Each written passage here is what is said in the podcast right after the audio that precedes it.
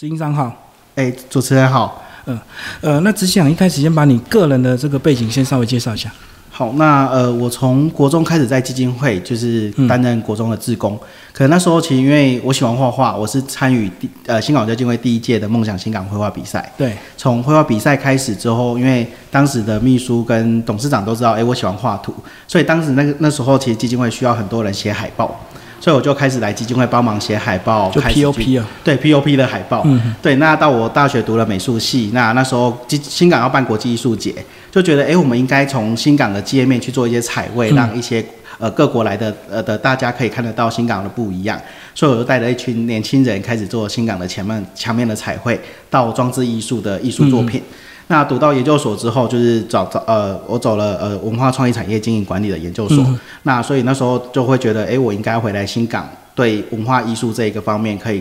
看怎么带动新港的这个发展，所以我研究所毕业之后就回到新港，我叫基金会工作。嗯，对。那在四年前我接任执行长，那其实我们希望可以投入在这块土地里面，可以带动更多的年轻人一起来为自己的家乡做更多的服务。嗯，对。所以你刚刚出一毕业的时候，是基金会就已经有工作，希望你回来就对。呃，当时因为我从大学开始之后，不断的参与基金会的计划，那包含我们的青年的开始计划的撰写，到开始去做简报，那其实也是不断的培培力我们这群年轻人。那所以那时候其实可能因为相关科系的关系，所以其实都很希望我们可以投入到回来自己的在地的家乡，可以做更多的服务。所以当时我研究所毕业，还没毕业之前，应该是说里面的执行长跟董事长其实有在跟我接，就是讨论这件事情。嗯，所以我一毕业当完当完兵之后，我就回到自己的。就是基金会这里来做服务了。嗯，好，接下来跟我们讲基金会当初呃哪一年成立的？基金会在七十六年。嗯，那七十六年成立是在七十六年的十月十七号成立。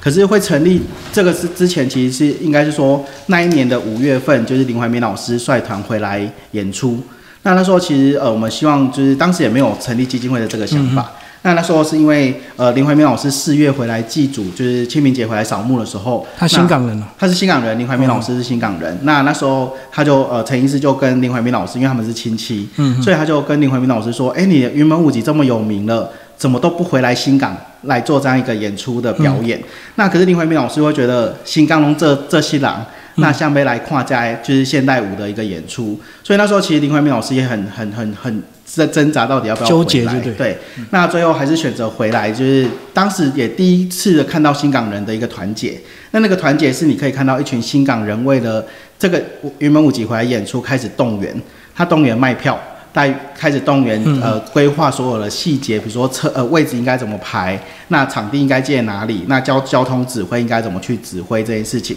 所以就新港人开始动员了这这样一个服务性的一个呃的一个行动，所以当时候林慧明老师回来演出就问了陈医师说，哎，你要做这样一次演出就好了，还是持续你要做细水长流的事情？那林呃陈医师会觉得也思考了一下之后，觉得如果只做这样一次好像太可惜了，嗯，所以应该来做细水长流的事。所以呃林怀民老师在当晚的谢幕的时候，把十五万的收入说捐出来，让新港成立基金会的基金。嗯，可他说成立基金会要一百万，所以还差八十五万，所以就呃新港的乡亲也期待有一种改变的力量。嗯所以那时候呃乡亲的力量开始捐募募到了短短四个月募到一百三十多万。嗯，所以新港基金会在七十六年的十月十七号就。正式成立，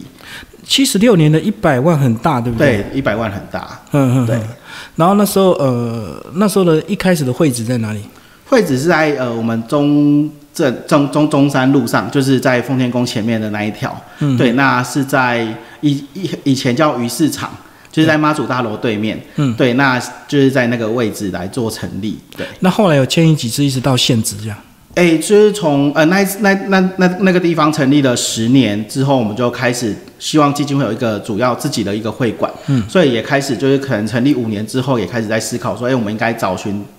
更更属于基金会的家，所以就开始呃开始基金会的。人呃，董事也好，秘书也好，义义工也好，就开始在寻找地方。所以在呃成立十年的时候，基金会目前的现在的会馆就是呃像国中后面这个这个会馆，是我们现在就是当时成立十年之后，我们成立了基金会的一个现在的这个这个单位。嗯，对，所以它其实只有变变迁，就是变变更一迁移过一次，对。那现在这个土地跟建物当初是怎么样成型的？就是当初这个建物其实也是靠民众的力量，就是其实你要盖栋大楼，其实我们总共地地上面是七层，那我们还有个地下室，所以总共八层楼。那其实需要盖一栋大楼服务，就是以社区社区教育单位的这种一个大楼，其实需要很多的资金。对，其实当时也是部分是呃政府的补助，就是政府的一个计划的补助，另外其他大部分其实都是由新港的乡亲一起来认捐出来的。嗯嗯，对，嗯，好，然后接下来跟我们讲你们的一些业务，好不好？我们其实主要我们都说我们艺文起家，艺术文化起家，所以当时成立的时候，我们做了很多的艺文展演的活动，到现在还是不断的每个月或是每一季几乎都有我们的艺文展演活动。那第二个服务内容，其实我们在做的图书推广。我们现在的会馆一到三楼是一个图图书的空间，那希望可以更多人的一个阅读的一个。的的一个参与，那除了图书馆之外，我们呃今年我们的二代的图书巡回车也来了，就是在去年的十二月刚好新来的一台巡回巡回车，那那台巡回车也是叫维泰二号，就是维泰号的行动图书馆。那我们希望可以打破空间建筑物的这个想象，那我们希望这台车子可以到偏乡或是去我们的比较。呃呃，外围的学校可以做一些服务的内容，那这是主要是阅读的部分。那我们再来做环境绿美化，嗯，就我们呃从从新港的街面的开始打造，比如说我们打造了新港铁路公园，或是家家户就是家家户户的绿美化，甚至是我们各个村庄有一些的美化的公园，都是在基金会在呃大概。两千年左右来做这件事情，两千到两千零三年。那除了呃环境美化之外，我们开始做了食农教育，因为我们一个二分之一自然农场。那我们透过食农教育，可以带孩子去参与，也了解我们吃的食物从哪里来。那用无毒友善的耕作方式来做这样一个食农教育的推广。那我们还有一个是新港客厅，就是我们一个餐厅。那我们希望把农场的这些蔬菜可以运用，呃，以社会企业的概概念，可以推广更更多人可以享用健康饮食的这样一个文化。嗯那我们另外一个部分是社区工作，社区工作包含高龄的一些服务。嗯嗯。呃，它里面的课程可能会包含艺术文化类，进到社区里面带着爷爷奶奶做一些呃艺术的课程。那也我们很主要一个部分叫相信工程。嗯那这个相信工程，其实我们主要做的事情呢，其实主要是陪伴我们一些高关怀的孩子，可以在放学过后到家里还没有大人回来之前，有一个陪伴的一个安亲班就对。它不算安亲班，应该算我们是一种陪伴教育，就是陪伴跟关怀的教育，包含。而一个部分是看他们作业，为什么要看他们作业？其实就是家长可能是新住民，他可能看不懂字，所以我们希望透透过这种过程里面，帮孩子的课程里面可以多一点的一个教育性。那另外一部分我们会带一些团体活动，嗯，那团体活动我们希望可以让孩子可以融入。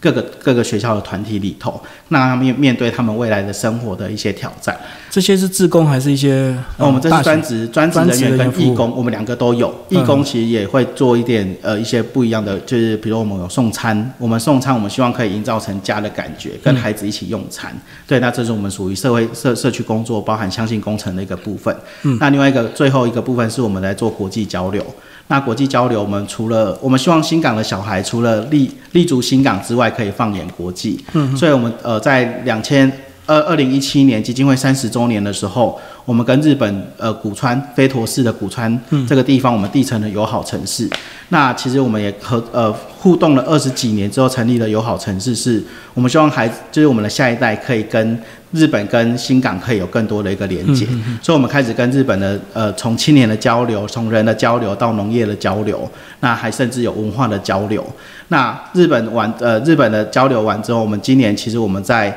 呃，今呃下下礼拜就是过年过后，我们的呃会跟韩国这边做青年的交流，嗯，就是韩国人来，那我们暑假的话，我们台新港的小孩会去韩国做交流，嗯，其实我们希望让更多的孩子，因为早期我们做国际艺术节，嗯，就是透过国际艺术节把这些外宾邀到新港的时候，其实孩子就会主动讲英文了。他就会跟海这些国国外的人用肢体语言跟他们做互动，那我觉得它是一个迎接国际一个很重要的一个一个连接的窗口。那我们希望可以让新港的在地孩子可以放眼国际这样一个业界。那你们服务的范围是有都限定新港乡民吗？我们呃主要是以新港乡为主要。嗯。那我们其实这几年我们做地方文化馆，就是比如说我们的馆馆馆社其实都是地方文化馆的一个服的一个呃计划。那其实我们这几年其实有跟呃溪口跟民雄做。更多的服务，其实我们希望可以做区域型的一个平台，可以让更多人可以做一种交流的一个机会。嗯嗯嗯，对。接下来讲一下跟这个呃周边的一些合作关系啊，比如说我们这个新港上最有名是奉天宫啊，或者是呃新港艺术高中这些，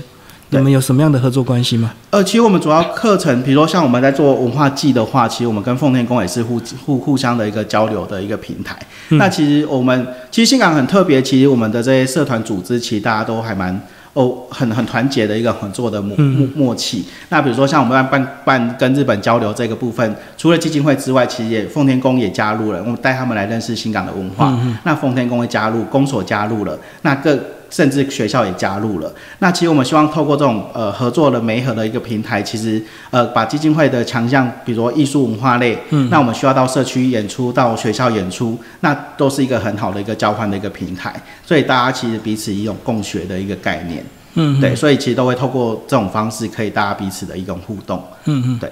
那整个新港乡在这个嘉义县，它的一个位置大概是怎么样？就说不管是它的这个呃经济状况，或者是人口分布啊，或者是怎么样？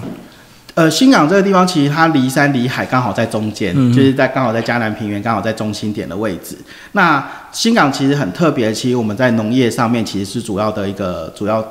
生产的一个农业乡镇，那这个农业乡镇，可是我觉得新港人，我们觉得还蛮骄傲的。那骄傲的点是，我们的农农特产，其实我们南部七县是吃得到的，呃，全年买得到的蔬菜，其实都来自新港。包含中庄、古民跟鳌增这个地方是种蔬菜主要的一个窗口。那其实这些东西都运运销到台北、运销到南部的这些县市，其实都可以吃得到。第一个，我们主要生产的的蔬菜。那另外我们也很有名的叫彩色甜椒，在西北那个位置种的彩色甜椒，它都是外销新加坡的。对。那甚至呃前呃刚好上礼拜呃新港的呃嘉义的一种在推广一个叫妈洲灰，叫洋桔梗。那这个东西其实外销到日本，嗯，对，那其实，在花卉里面，其实这个东西都很高经济的价价值的一个产物，那其实都是外销到各个国家去做一个销售。嗯，那我觉得在农业这个部分，虽然是农业的乡镇，可是我觉得它具有国际的一个视野。那其实这个东西其实也在推销到国外很重要的一个一个一个单单位。嗯，那呃，明年日本二零二零的东京奥运，其实他们展馆。展览馆要用的这些花的种子，比如说向日葵的花的种子，嗯，其实都是安和新港安和社区里面种植出来的。那日本当初在在在以前在新港有设立一个坂田公司，那他们负责跟居民做契契约，就是他们种的东西就运回日本。对，那其实采采苗的采种苗的这种这种单位，那其实我觉得它就是一个新港很重要的一个农业的一个生产出口的一个。这样听起来，新港乡民好像整个平均经济水平还算不错，是不是？经济水平没有到很高，可是至少在这个地方，大家会过的生活，我觉得它是一个很蛮好的一个一个环境啦。嗯，对。那因为新港的支出开销其实也没有相对的都市的这么大。对对对对。嗯，那经济弱势或者是所谓的这个新住民二代，有这样的一个状况跟问题吗？诶，新住民，所以我们呃当初我们发现有新住民二代的这样一个。部分，其实我们在二零一三年，我们开始做相信工程的服务，对，所以我们希望可以呃，及呃到各个村庄跟社区里面，可以发现这些需要服务的学生之后，其实我们会做后端的，就是这些辅导或是陪伴的这个过程。那可是呃这几年观察下来，在呃新住民的的的呃新住民妈妈的这一块，其实在这几年有稍微挺挺比较嗯。比较没有那么多的一个人人口，人口对，可是那早期我觉得在我们在陪伴过程这几年里面，其实也让这些新住民的二代的小孩，其实他们在未来在求学里面，其实也也有一个很好的一个表现。接下来我们来讲一些比较重点的一个工程，就是包括刚刚讲的这个呃希望农场啊，这个新港客厅这部分，呃，你们当初为什么会想要去推动这个呃结合一些有机农业这样跟在地食材？嗯，因为新港刚刚有提到，新港是农业乡镇嘛。嗯，那农业乡镇其实大家都用惯性农法。那惯性农法就是因为它要经济产值，比如说他们要的是收收入，那要这些东西，所以他们不可能不不撒肥料啊，不不加农药啊，因为他们可以减少人力，因为那撒农药很快就可以，就是可以不用带人工去去除草这件事情。可是我们在在两千年的时候，其实我们一直在思考说，哎，我们到底应该怎么对于土地更友善的这件事情。就是对于土地的这个事情，我们没法改变农夫的想法。那我们有没有可能由基金会的力量去做一点实验，或是做一点示范？那我们在那时候开始就刚好去听了一场就是呃自然农法的一个演讲。那当时的董事长就是张董事长跟董事们就开始在讨论说，跟义工一直在思考说，哎，我们新港应该可以做什么样的改变？所以当时也成就是刚好提供了一块土地，就是在我们的呃呃华友田，他是以前当初的农会的总干事，也是议县议员。那时候他提供了一块田地，就是他说，哎，那这个地方让新港文教基金会做一个示范的田的种自然米的这个部分。那我们开始也开始投入在这一块里面去做耕作。那我们从从慢慢的这样耕作里面，其实从米的米的生产之外，我们开始种蔬菜。那蔬菜我们在一百年的时候，我们就找了义工一起来参与。那为什么要找义工参与？其实我觉得这是社区的事情，应该扩大更多人的一个参与的的的想法。所以我们募集了二十三位到二十五位的义工。那会叫二分之一自然农场，是因为每个义工要认养两块田。嗯一个叫公田，一个叫私田。那公田它只能种单一作物。比如说我这一期要种玉米，全部都是玉米。我现在要种种呃番茄，我全部都种番茄。那私田你可以种十几样，你需要番茄、茄子，或是呃呃甜椒，或是什么样的。各式各样的都可以种植。那思田这十几样种的东西，就是他们家里要吃的。那他吃就是这种植之外，他就可以拿回家，或是跟旁边的这些义工一起分享。那公田的东西呢，就会提供给基金会来贩售。那其实一个部分也是在提供大家可以来做呃义工的这个这个角色，也可以为这块土地的理念可以更多的一个推广。哦，又能够增提高他们的意愿，就对。对对对对对。嗯。所以其实我们就提供一个平台，让大家一起来对无毒友善的这个跟跟做的。想法可以推广，让更多人去知道。对，所以下一步就是新港客厅，对不对？诶，应该说先新港客厅先开始。新港客厅是在二零零三年那时候，新港教育会得得了总统文化奖。那一年得了总统文化奖的时候，新港就会开始思考说：，诶，我们下一步应该要做什么样的事情？那因为当时在两千年的时候，我们就整治了新港铁路公园。那新港铁路公园是以前有五分彩的铁车在在跑，所以它本来是废弃的，对。对，它是废弃的。废弃之后，民众就有一种意识，觉得，哎，这个地方变成垃圾场了。可是它是在庙口要大家香客来的地方的一个门面。那这样的一个环境其实很不适合我们新港人来迎接客人的一个环境。所以新港居民开始提出来说，我们应该去改造它。所以两千年开始，就是把它改造完成之后，就是在两千零三年，我们在想说，哎，我们下一步应该对于环境环境这些事情跟做完之后，我们应该刚好在铁路公公园旁边有一个闲置的一个空间，它是以前糖厂的宿舍。对对，那我们就想说，哎，有没有可能基金会开始来做不一样的一个一个行动？那我们就跟公所、跟台糖开始去谈这件事情。那我们承租下来之后，开始去改造，那改造成我们现在新港客厅。可是当时新港客厅我们是用。多元就业的计划，那那当时我们是让二度就业的妈妈有一个一个平台，可以让他们来来来为了来来这个地方工作，那他们有一个收入，可以再回家支持他们家里的这个力量。嗯，对，所以我们当初也呃呃召集了很多的在地的一个二度就业的妈妈一起来做服务。那到现在这几年，其实没有计划的补助之后，其实也是我们让新港年轻人跟社区妈妈一种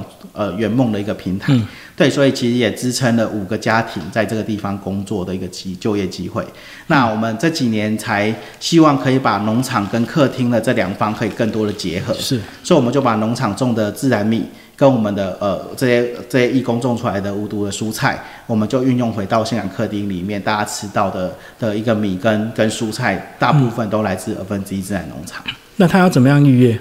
他要怎么预约？其实主要就是呃一个最简单的方式就是打电话进去。对，那呃如果遇到假日才就是比较需要打电话进去定位，或是你人口呃可能来的要招待客人，我们新港客厅我们就是呃把它称为我们的副标叫新港人招待客人的好地方。嗯，所以有时候会有很多的新港的。新 新港的乡亲带着他的朋友回来的这个时间点，他可能就会带到新港客厅用餐，嗯，所以他可能就会打电话到我们新港客厅去预约，那就可以来这个地方做享用。嗯，我们访谈到现在，我发现新港文教基金会做了很多从教育根本的一个问题。那为什么没有做一般基金会会去做的一些慈善低收补助啊，或者是直接给钱给物资这样子？呃，这也是比较特别，呃，特，我觉得新港的一个。用从善的这一面出发，其实新港除了新港文教基金会之外，我们各个社区其实都有社区发展协会。嗯，除了社区发展协会里面除除外，我们还有很多的社团机关团体。嗯，所以其实这些这社团机关团体，其实他们也同时有在做这样一个低收入户的补助啊，或是送物资啊。那其实我觉得我们资源应该不要去重叠。嗯，那我觉得这些呃有其他单位在跟跟做之外，那我觉得基金会回到我们的文化教育这一块，那我们就扎扎实实的来落实。对，所以我们就会把它区隔开开来，每个人的一个服务的项目跟内容。嗯嗯嗯。那新港很特别，有一百多个社团机关哦，都在这边，都在新港各各个地方，其实成立的还蛮多的，就都是相关的非营利组织，就对。对他们就是社算，它算社团组织啦。嗯，社团组织。社团组织。那这么多年来，你们的经费大概是怎么样来来来去？我们的经费，呃，如果是计划计划类型的，我们可能就要跟政府计对符合政府的计划的一个部分的申请，那它大概占我们的。三呃大概四成左左右，嗯，对，那可是我们这几年其实有很大部分其实都是靠民间的力量，就是我们这些呃旅外的乡亲或是企业家，甚至包含我们新港的的的的乡亲们，对，就可能是小额的捐款到可能企大大企业的回馈的的大额捐款，那其实我们希望可以落实，因为比呃推动在地的这些文化教育，其实它需要的。资金成本其实很高，对对，那其实也需要让我们不断的创造更多的让人家可以感动的一些呃计划或者教育性的，让大家可以看到成果。那有感动之后就会有行动，那有行动之后就会有善的循环，可以回来支持基金会做更多的事情。这么多年有没有哪些学子成功的一个呃例子？就是透过文教基金会的一些不管是艺术的一个辅导或者是协助，让他能够呃有一定的这个社会知名度。这几年的社会知名度可能还没有。我们第一个部分我还没有去调查这个部分，那另外一个部分是我觉得，因为基金会从零开始开始培养，我觉得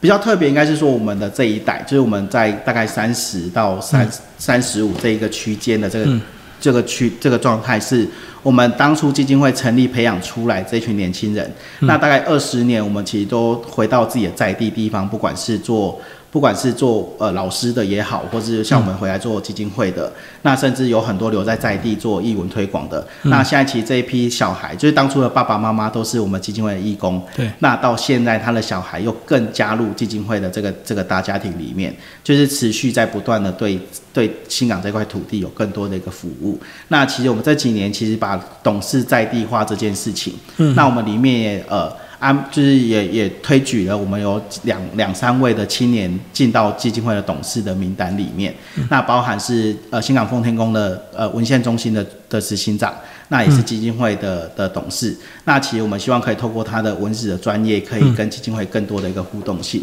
那有一个是我们早早期呃成立呃我们高校义工叫高中的义工的这个团的团长，那到现在也是基金会的整个大大义工组织里面的团长。那也是基金会的董事，那都是大概我们这个年龄层，其实都是从我们一开始培养上来的这些年轻人，那可以回到自己的家乡，可以投入更多的一个在地服务。所以在地又年轻化，就对。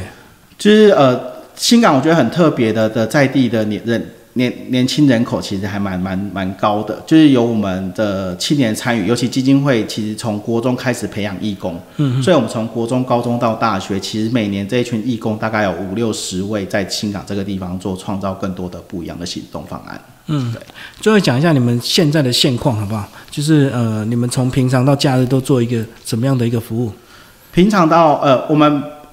平常基金会开馆就是二二到五都是。九点到晚上九点，那早上可能会是一些呃呃家庭主妇会来这个地方看书借书之外，那大概四点半过后，就是学生放学之后，其实提供一个让新港的小孩可以阅读的一个空间场域跟。跟跟休闲的一个空间。那我们每个礼拜四的晚上，呃，我们这几年在推动一个一个行，就一个方案叫亲子共读。嗯，就是我们希望阅读这件事情不是只有小孩自己来看书，我们希望爸爸妈妈也要看。对，爸爸妈妈陪着小孩一起来学习。所以，我们每个礼拜四晚上我们有推亲子共读。那我们每个礼拜六的早上十点到十一点，我们有推动我们的叫神奇故事屋。那神奇故事屋，我们希望透过说故事的这种方式，可以让孩子进到童童书或是呃阅读的这个这个画面里头。对，所以我们每呃培育了我们自己新港的一些呃在地说故事的老师或是妈妈，那他们每个月我们就会安呃每个礼拜就会安排一场次来基金会这里说故事。那这是两个例行性的一个活动。那另外一个部分是我们每一季就是每一个月会安排一个讲者，嗯，所以这个讲者可能是出书的。那我们透过把这些叫每个人每个月看一本书，好像有点困难，所以我们就变成是每个月找一个讲者来新港，用理念的传达的方式，让更多人可以了解。对，了解我们要推的，比如说是长照议题，或是健康议题，或是亲子教育议题。我们透过这种不同的课程里面，可以让更多人能交换意见跟交流的一个平台。那这叫神奇故事屋。那我们今年其实我们希望可以把新港一些在地年轻人回来创业的，比如说回来开咖啡厅的，嗯，或者是开蛋糕店的。那这些这些年轻人回来创业，这些年轻人有一个平台，所以我们希望今年可以整合大家一起来做一种讲座式的。的一个体验，就是他可能是，比如说我现在要讲手冲咖啡，我就可以安排新港在回来开店的年轻人，可以来做这样一个工作坊，或是做蛋糕的，我们就可以配合节日，比如母亲节，就一起来做这样一个课程。我们希望可以让新港的年轻人有一个平台空间，一起彼此的交流。那这是我们今年会另外推的一种方案。嗯，那另外一个部分是我们，呃，每。呃，每个月会有的课程可能会是我们的，呃，我们应该会有一季会有一档展览，嗯，在我们的农会的文化馆，叫二十五号仓库。那文化馆其实我们一年大概会安排五到六个档期。那会包含，比如说有传统的书画，嗯，就是新港书画，可能新港有很多的退休老师成立的书画会，甚至我们新港在地，呃，不管是住在新港或是旅外的这些乡亲喜欢画图的，有一个展演的平台。那或是我们会找几个专题，比如说我们今年五月我们安排的是谈新著名的，就以东南亚这些新著名妈妈为主题的来创作，对，来做创作的一个展览。那我们到十二月、十一、十二月的部分，我们就会以新港，因为毕竟农会的仓库是农民的家，它是一个农谷仓。那我们希望透过这个谷仓里面，可以让新港的各式各样的人都可以在这个地方一个发表的平台。比如我们刚测卸完展的里面，包含有在做我来谈农土地的，就是耕作的这件事情的，甚至是我们有一个素人艺术家，他很会捏捏陶，就捏泥泥塑泥塑。那我们就透过他这种泥塑，哎，其实它是一个。很素人的一个艺术，所以我们透过展示的方式，可以让重新被看见的这件事情。那所以我们透过不同的主题，其实我们希望可以在文化馆里面，可以让更多有美感教育的事情发生。嗯，那我们去去年开始，二零一九年我们开始做，把艺术品不是只有在公共空，不是在空间里面做做展示。我们去年找了艺术家，我们在铁路公园做了五四件的呃五件的作品。那我们希望透过生呃美学融入生活这件事情，可以你走在街面上或是公共空间里面，你就可以欣赏到艺术。那我们希望透过这种美感教育的方式，可以改变新港人对于艺术生活的一个领域。嗯，对，所以我们做了很多的艺术相关的一些展演活动。你们有固定的这个乐训吗？会讯我们每个月会出一本基金会的会讯。那其实这是一个我们对外连接很重要的一个窗口。那其实我们这本会讯里面包含我们会把。新港的一些好好吃的，就是好食好农。我们一个专题叫好食好农，那会介绍新港的店家，或是新港无毒的这些友善耕作的农民，甚至是我们会有一些专题的报道。对，包含我们的一些活动活动的花絮，会在这个地方去做呈现。那这个地方呈现里面，其实我们会希望让我旅外的乡亲可以知道，哎，我的家乡最近发生什么样的事情，或是有做什么样的展览。那透过这种方式，其实是一个跟旅外乡亲很重要的一个连接的窗口。另外，你们有没有去大量收集一些新港相关的一些文史？来做一些田野调查，这样子。呃，我们早期做了很多，所以其实从资料都一直在，就对。对，基金会会讯其实现在从成立到现在大概三十年，就是我们当时有呃很多的史基研究组的老师做了很多相关的研究。那可能这些东西可能就是在分分分散在不同的期、不同期期刊里里头。那这些可能就会需要花很大的时间去做整理跟整整合。哦，就是过去是跟着月月刊这样子出版，对，就每个月会有一本会刊，里面会有不同的主题式的一个内容，嗯，对，所以做了很多包含包包含新港的这些文史调查。最后讲一下基金会未来想要推动的更大的一个这个愿景跟计划。基金会的愿景计划，其实一个部分是我们希望可以把呃我们的社会企业这个部分更落实。那因为社会企业，其实我觉得，因为这几年的补助当越来越少的情况底下，其实也要靠基金会的自主能力到底怎么越来越越越越强。那其实这个部分，其实我们希望除了我们种米、种蔬菜，或是甚至信仰客厅这些有盈利，呃，有有一些。呃，支支持的这个部分可以运用回到基金会，推动更多我们在做文化教育这个部分的一个领域。那我们希望可以把这个社会企业的这个，比如说我们种了自然米也好，或是我们推了新港好生活的礼盒，那我们希望可以透过中这这些产品，可以让更多人可以认同基金会，来来来做做做更多的一个公益的一个服务。那这部分是我们希望可以落实到社会企业的一个面向。那另外一个部分是我们希望可以把呃平常做的事呃艺术艺术或是文化这个部分，可以让它可以更扩大。那其实也是呃很多乡亲一直在期待，比如说我们在办的国际艺术节，那我们一直在思考说有没有可能把社区型的这的国际艺术节可以再重新再回来。这也是我们陆续我们不断的在讨论。那这也是。透过呃跟越在地越越越国际这件事情，我们希望可以让它落实在新港这个地方，可以接触更多的国家的一个文化交流。那这是我们希望可以除了新港在地文化之外，我们可以再放放眼国际的这这个这个面向。那我们希望可以这个部分可以扎根更多的力量，在做国际交流的这个。这个服务，那另外一个部分是我们希望可以透过青年的培育，是我们很大的重点。是，那青年培育其实也是基金会从创会到现在的一个很重要的一个使命，因为我们希望下一代不变坏为我们创会的宗旨。嗯，就是我们希望透过这样部分，其实不断的面对不同世代的年轻人，我们希望透过年轻人的跟基金会跟地方的情感的连结，那当他更情感连结有紧密之后，其实他就会对地方产生更多的认同。嗯，那当他有认同之后，其实不你不管在哪个地方做服务，其实你的心都会向着新港这个地方。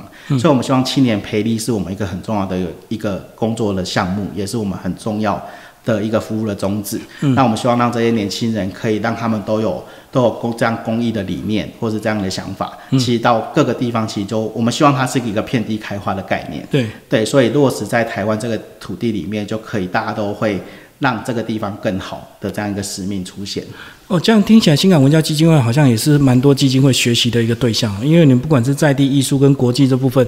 可能都做的比较先进或者比较快速一点了。就是这几年，其实呃，应该也是刚好呃，有有几次的承办的这些经验，那也是不断的累积跟。落实出来的，可是我觉得最重要是后面这一批这一群义工的一个参与。那我觉得这群义工的参与，其实也是对新港这块土地里面改变很大的。如果没有人的参与，其实基金会没办法做这么多事情。可就是因为有这一群呃义工跟着我们一起，在为新港这块土地里面不断的成长跟改变。嗯嗯嗯。最后讲一下你个人好不好？你担任执行长这个工作有符合你本来在接任时的预期吗？接。我觉得挑战更多哎，就是当初当初回来之就是只一个很单纯，觉得我应就是回来为这个地方做一点做做一点事情，对。可是当你接任执行长之后，其实你考虑的面面向你就要更广一点。所以当接任执行长之后，我觉得还是在我的预期里头，就是可是那个预期可能很多东西是时要跟着时代的变化，就是比如说我们怎么跟网络的连接，嗯，对我们怎么跟就是资讯的快速的这个部分怎么去跟，因为我们要面对的是时代的快速，我们要面对是在在地的生活这一群，比如说高龄者的服务，对，那一直不断的在面对这种时代的变化底下，其实我们就要去思考每年应该有什么样的新的玩法。或是我应该创造给别人不同的什么样的一个挑战？嗯，对我觉得这个挑战更更大了。那那个屌，因为可能自己的个性的关系，我不希望每年玩的东西都都一样。对，所以我才会我们会要求自己，就是每年要有不一样的新的花招出来。嗯，对，所以在这条路上，你就会不断的要不断的去求新的知识，你也要不断的去创造新的新的概念出来，新的想法出来。所以你需要负责找钱吗？筹措裁员？我要去负责找计划，就是对，就不断找经费，对对对，找计划去要补助就对。对对对对，这这个是我这边可能可以做得到的。那呃，其他部分就可能把我们自己做的让别人感动之后的回馈的这个部分的一个捐款。那大部分的捐款可能还是透过董事会或是义工，甚至我们秘书的的的朋友的关系，可以去拿一些嗯，赞助的一个部分。所以像文教基金会这样走过三四十年，算是一个这个非常好的一个成功的案例，对不对？因为很多基金会都是第一代很热，第二代、第三代可能就越来越偏了，或者是就缩萎缩了。呃，也还在努力啦，不能说嗯基、呃新港文教基金会做的很成功。我觉得我们还是不断的在这一条路上不断的，希望更多的下一代一起参与。我觉得它是我们很重要的一个目标。我觉得，毕竟我们叫在地型的基金会，对，那他还是要回到在地的人的生活的这件事情。嗯，所以其实我们为什么要从国中开始招募义工？其实我们希望看他从国中开始就会有这种公共意识的一个参与。对从国中开始参与之后，其实我以前我刚回来的时候，其实我从高中开始带义工。嗯嗯，就是高中、大学都是我我我的业务，所以我们会希望让孩子在高中三年把什么是一个活动，怎么办活动这件事情，三年就应该要学会。嗯，那到大大一的时候，应该要学会的是如何气化这这个能力。所以我们希望他，其实我们就就是在这个服务过程里面，其实我们告诉孩子是。你来，你来这个地方，我们就有责任帮你教好。嗯那这个教的这件事情，是我们是希望让他未来出了社会之后都可以运用的，而不是你在这个地方好像我让你就是可以来玩乐的这个状态。所以基金会扮演很重要，其实我们在培育下一代的这个能力。对，其实这个东西才会有不断的回馈，有新的的的在地的青年可以投入在这块土地里面。嗯，你觉得新港乡没有大学有没有影响？没有有没有大学有没有影响嘛因？为像明雄有这么多的大学，你会不会羡慕他能够提供更多更多学校的一些教育资源？这样，这这绝对会会会会羡慕啊！就是，可是我觉得没有到很远。其实我们每年的大甲妈祖其实都跟无缝科大合作。嗯，对，其实我们的合作连接其实因为新港到民雄大概二十分钟，十五到二十分钟，其实也是蛮近的距离。对对，那就是只是我们呃跟他们的服务的这个管道有没有去连接上。那可是我觉得新港其实很特别的是，我们有来自就是我们新港这些年轻人去各个地方念书的这些这些学生们，他们会带不同学校的资源，可以回来跟我们一起做嗯做交流。我觉得它也是一个比较不一样的一个合作的方式。嗯，对，嗯，你不会预期新港有一个所谓的艺术大学吗？因为我们既然看到有艺术高中，呃，可能比较不太可能，因为现在少子化的状态。是对，那我觉得